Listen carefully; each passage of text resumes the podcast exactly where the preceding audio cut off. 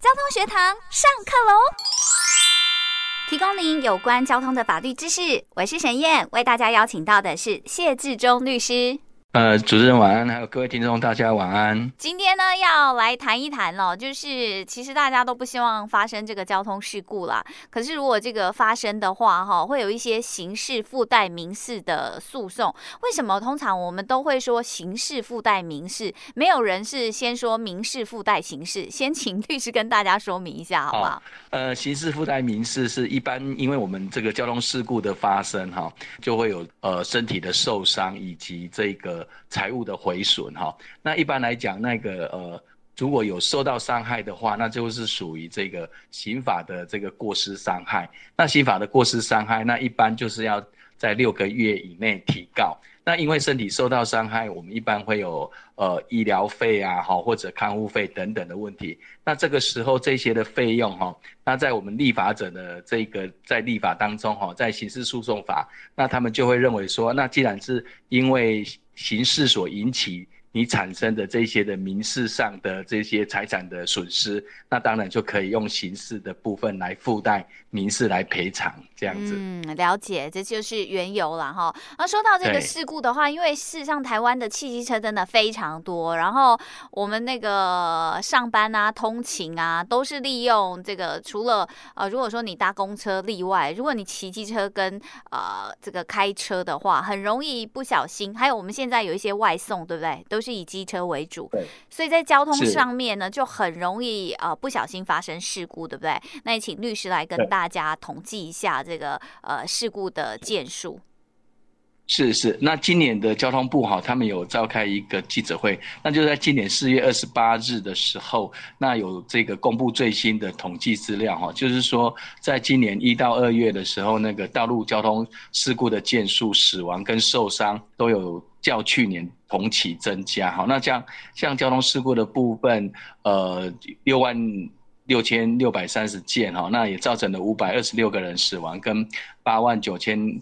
两百九十一人受伤，那这些都比呃跟去年比较来讲哈，增加了五千五百九，死亡人数呢也增加了四十八人，那呃也增加了八千五百六十八人的受伤。那机在机车的部分，因为外送的增加哈，那机车的部分也占了这个全体死亡人数的六成。嗯，我们说机车真的非常危险，因为它是肉包铁，对不对？哇，这个真的是很很伤脑筋啊！哈，那既然呢，这个呃，我们大家都不希望发生事故，但是实际面上就是会有人不小心，不是 A 不小心，就是 B 不小心，还有可能双方都不小心造成的这个事故嘛，哈。所以呃，要请律师来跟大家说明一下这个交通事故赔偿的这个机制的话呢，呃，刚刚我们提到说这个刑事附带民事嘛，对不对？所以这个如果人都没有受伤的话，就不不用到这个刑事啊，对不对？只要是人有受伤，就会呃，就可能有刑事责任，对不对？对对对，那呃，一般来讲，因为我们都不愿意交通事故的发生哦，那因为交通事故的发生。一般来讲，就是呃，有可能纯粹只有这个这个呃，只有机车部分或者汽车部分的这些财物的毁损，但是也有可能是因呃会产生这个受会受伤或死亡哈。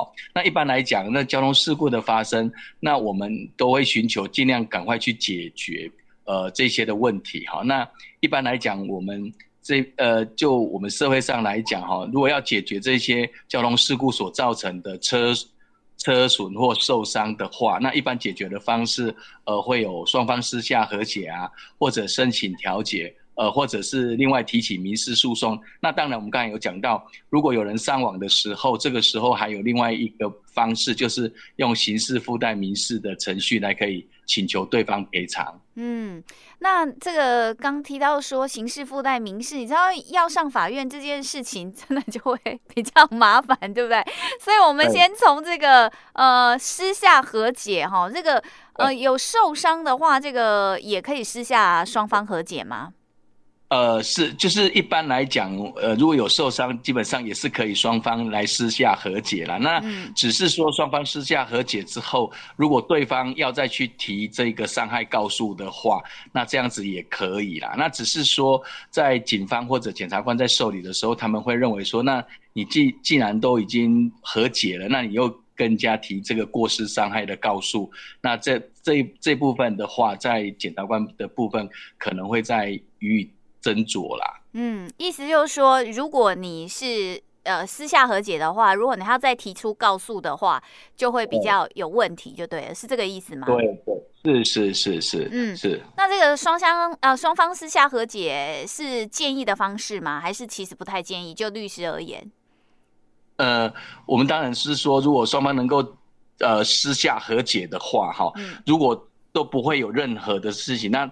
基我们的看法是，基本上还是呃借由可能调解会比较好，因为调解的部分就是利用我们这个呃区公所或乡镇公所有公正的第三人来进行调解。那如果双方调解都成立的话，那这个时候调解委员会会就会送到法院去核定。那核定的时候，这样才会有比较有法律上的效力。嗯，所以律师建议就是说，比较好的就是用调解的方式。哎、欸，可是调解哈，它其实还是得要花点时间，对不对？因为双方和解的话，我们两个谈好就好啦。可是调解的话，因为它有第三方的话，就呃双方都需要再花一点时间，一起到这个呃第三方地来调解，对不对？哎、欸，对，就是像我们现在，呃、欸，但是就我们以台中市或者各乡镇市哈，他们也都有调解委委员会，那基本上都是可以到各地的公所来调解这样子。嗯，所以这也是一个方法。再来，这个方法可能就是啊，那如果调解不成呢？哦，对，那调解不成。那一般来讲，那调解委员会就会发这个调解不成立的证明书。那这个时候证明书拿到之后，可能就是要寻求呃另外提起民事诉讼，或者再进行刑事部分的告诉。嗯，我们来谈一谈，就是如果这个有受伤，然后这个要提起刑事诉讼，到底这个诉讼是要怎么提呢？要找律师，还是自己去法院就可以了呢？哦，这个部分的话，基本上我的看法应该是自己，呃，应该是自己提就可以，因为你一般一你就是有受伤的时候，要记得要在六个月内来提起这个刑事的过失伤害告诉，因为你超过六个月的时候再。跟对方提过失伤害这个部分，可能就会检察官可能就不起诉了，因为已经超过六个月了。所以假设有受伤的话，要记得从发生车祸那一天开始起算哈，那六个月内要跟对方提起刑事的过失伤害的告诉。那如果要刑事附带民事的话，一定要检察官起诉之后。再到法院跟法院提起这个刑事附带民事诉讼。那刑事附带民事诉讼它有一个好处，就是对于财力不佳的人哈，他是不用缴裁判费的。那比如说，呃，我们来看的话，一般的民事诉讼，它的裁判费大概都会收百分之一。那它的百分之一就是说，你求偿金额的百分之一。那我们举个例子来讲，如果你要跟对方求偿三百万的话，那可能就要缴三万七百元的裁判费给法院。但如果你利用刑事附带民事诉讼的话，那这部分的钱就不用缴。哦，本来如果你只提民事诉讼的话，要民事的裁判费。但是如果借由刑事附带民事的话，你就不用再缴这个，可能要跟对方求偿三百万，就不用再缴这个三万块的这个裁判费就对了。哦，是的，是的，是的。哦，原来是这个状况。可是律师说，呃，可以自己提，哎，但很多人想说，哦，这个很麻烦，要上法院，到底要怎么提呀？去报警就可以了吗？呃，这个这个部分就是，如果因为他这个提提的时期是检察官要起诉到法院，那一般来讲，就我们在司法院来讲，他这个法律辅助的部分哈，他其实他都做的做的蛮不错的。那基本上也都可以到各个法院哈去去询问一下那个呃在法律的辅助的部分。那一般来讲都会有一都会有一些这一些的人士来协助写这一些东西。那我是觉得，如果它不是一个很困难的话，基本上是可以自己啊。当然。如果有一些这个专业上的需求，还是要找律师来协助。嗯，那如果只是比较单纯的，你可以到法院去，然后请求那边也会有一些志工在帮忙，就对了。对对对，是。嗯嗯嗯。那如果说这个呃可以申呃，就是如果要呃刑事附带民事的话，有哪一些可以请求？这是算在民事里面吗？哦，是，呃，像一般来讲，我们说刑事附带民事，一定是你身体有受伤哈，对，然后才可以刑事附带民事。那所以说，因为这个刑事部分就是过失伤害的刑事责任的部分的，你所花费的费用都可以请求赔偿。那我们举例来讲，你可能受伤之后，你可能会住院，那可能就是有住院的呃病房费啊，或者医疗费，那或者是你要往返跟医院之间的这一些的交通费啊，呃，或者者看护费等等的，这个都是因为交通事故而使你的身体健康受到侵害，而你必须额外支出，或者有一些你没办法获得的，那这个部分都是可以请求来赔偿，而且这个部分请求赔偿的金额都可以免纳裁判费，但是。如果是因为发生车祸，都是车子也会受损嘛？对。那我们看到有一些人也会一并请求车子受损的修理的费用。那这部分费用，因为并不是因为身体受伤所引起你的损失嘛？那所以如果你要请求车子修理的费用啊，或者回复原状的费用，那这部分费用可能就要另外再收裁判费。我懂了，只要是身体受伤的部分呢，就不用裁判费。但是如果是车子的部分，就要呃是呃就就就需要裁判费就对了。对对，是的，是的，对。嗯，那这个有人没有提刑事附带民事，就直接提起这个民事诉讼的有吗？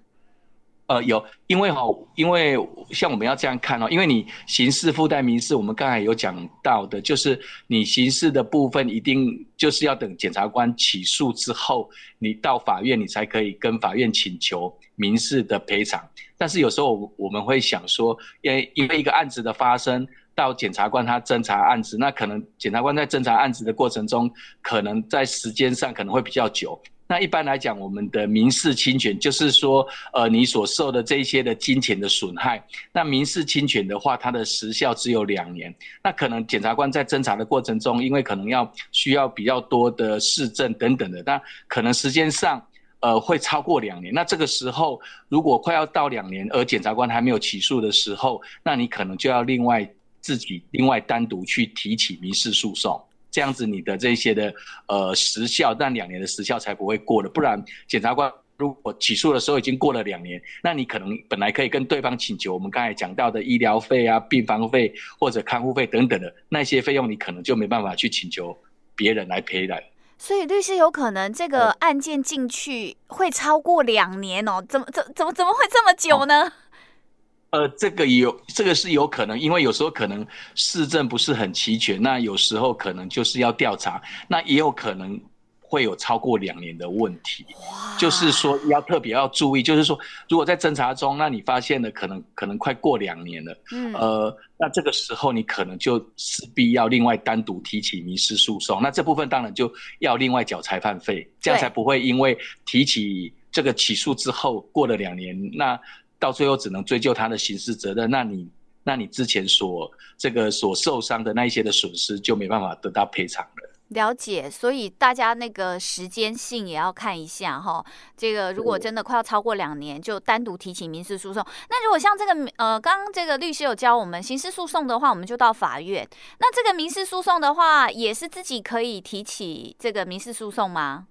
呃，对，那民事诉讼也是单独提起，是直接向法院提起。那如果就是说可能要请求的项目或者有一些的费用比较繁琐，或者有一些程序不是很了解的话，对当然也可能必须要由律师从旁来协助。嗯，这个也可以去找一下律师问一下该怎么办啦。哈。因为如果刑事的话，他比较有人可以帮忙，但是民事的话就比较复杂一点点。律呃，律师的意思是这样吗？哎，是是，因为民事的部分可能就比较专业的部分，那可能也是要由呃专业的人来协助你解决这样子。嗯，哇，今天我们这个非常详细的来谈一谈这个刑事附带 民事的诉讼，但是律师最后也提醒说，如果这个刑事啊已经这个两年了都还没判决的话，你赶快要在时效之内呢提起民事诉讼嘛，哈，这个是在发生之后开始就两年以内就对了。嗯对对对，是的。嗯，那最后这个律师还有没有什么要提醒呢？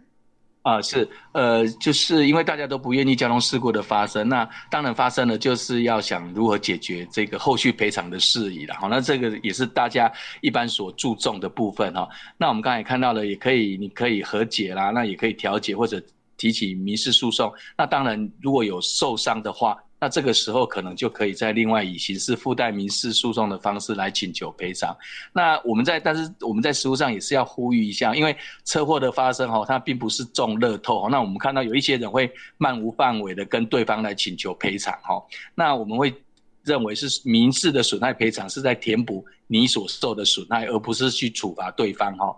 所以一直争讼也会导致双方的时间可能都在诉讼中度过哈，那对于双方的劳力、时间、费用。